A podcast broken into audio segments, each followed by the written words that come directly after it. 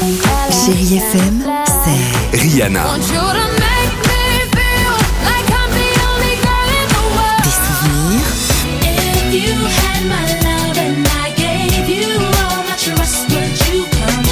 Et la musique qui vous fait du bien.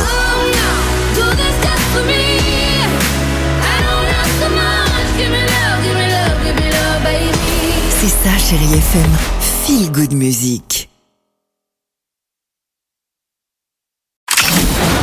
Chérie FM Cinéma, Marc Choquet. Bonjour tout le monde et j'espère que vous allez bien. Les mercredis se suivent et sont toujours aussi riches en sorties avec pour commencer l'un des films les plus attendus de cette fin d'année, Simone, le voyage du siècle d'Olivier Dahan avec Elsa Zilberstein, Rebecca Marder et Elodie Bouchès. Elsa Zilberstein est méconnaissable hein, dans le rôle de Simone Veil, cette femme qui a bousculé son époque. La jeune actrice Rebecca Marder joue quant à elle Simone Veil jeune et sa prestation est tout aussi remarquable. Votre travail, Madame Veil. Ma vocation. Ce n'est pas un travail, c'est une vocation. Ce biopic de 2h20 raconte le combat d'une femme dans la politique, bien sûr, mais aussi son enfance et de ses différents drames.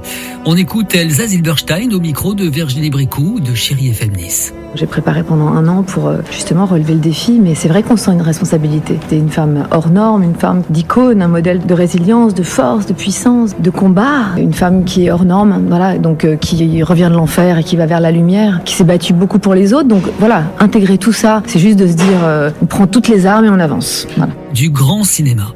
Dans les salles également, L'Innocent, le nouveau film de et avec Louis Garrel, Anouk Grimbert, Noémie Merlan et Roche Dizem.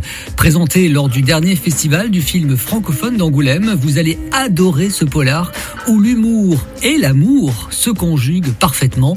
Histoire d'une femme sur le point de se marier avec un homme en prison et son fils, joué par Louis Garrel, ne voit pas cette union d'un très bon œil. Et il laissera même à ce détenu de nouveaux projets. C'est plus une prison, c'est un club de rencontre. Je suis ta mère quand Je m'en fous, t'es complètement folle J'ai rencontré pour vous Louis Garrel. Il nous en dit un petit peu plus au micro de Chéri FM.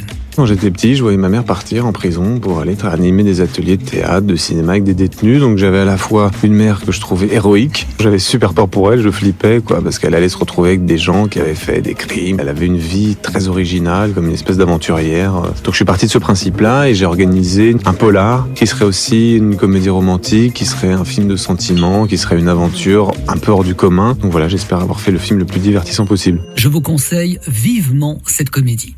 Allez, on reste encore dans la comédie, mais familiale, hein, avec euh, Jacques Mimoun et les secrets de Valverde, de et avec, pour la première fois derrière la caméra, Malik Bentala.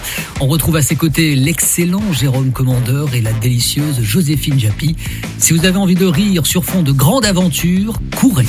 Je m'appelle Jack Mimoun et je pars à l'assaut des défis les plus extrêmes où avoir les bons gestes de survie est une question de vie ou de mort. Vous regardez Jack Mimoun, le survivant de l'enfer. Un mercredi toujours aussi passionnant avec pour la première fois au cinéma et en animation le petit Nicolas, qu'est-ce qu'on attend pour être heureux? Avec les voix d'Alain Chabat et Laurent Lafitte sur un scénario d'Anne Goscinny et Michel Fessler. C'est un très bel hommage au créateur du petit Nicolas qui donna vie à ce petit garçon rieur et malicieux. Dis donc, il est marrant, lui, c'est qui? Nicolas. Ça te dirait pas qu'on en fasse quelque chose tous les deux? Toi, tu lui écris des histoires, moi, je les illustre. Si on l'appelait tout simplement le petit Nicolas. Oh, c'est chouette Le petit Nicolas, qu'est-ce qu'on attend pour être heureux, a reçu le cristal du long métrage lors du dernier festival du film d'animation d'Annecy. Allez, je termine toujours pour les enfants avec Samurai Academy. C'est l'histoire d'un chien qui rêve de devenir un samouraï. Bon, ben, les chats autour de lui vont tout faire pour l'en dissuader. Un très joli film à partir de 6 ans.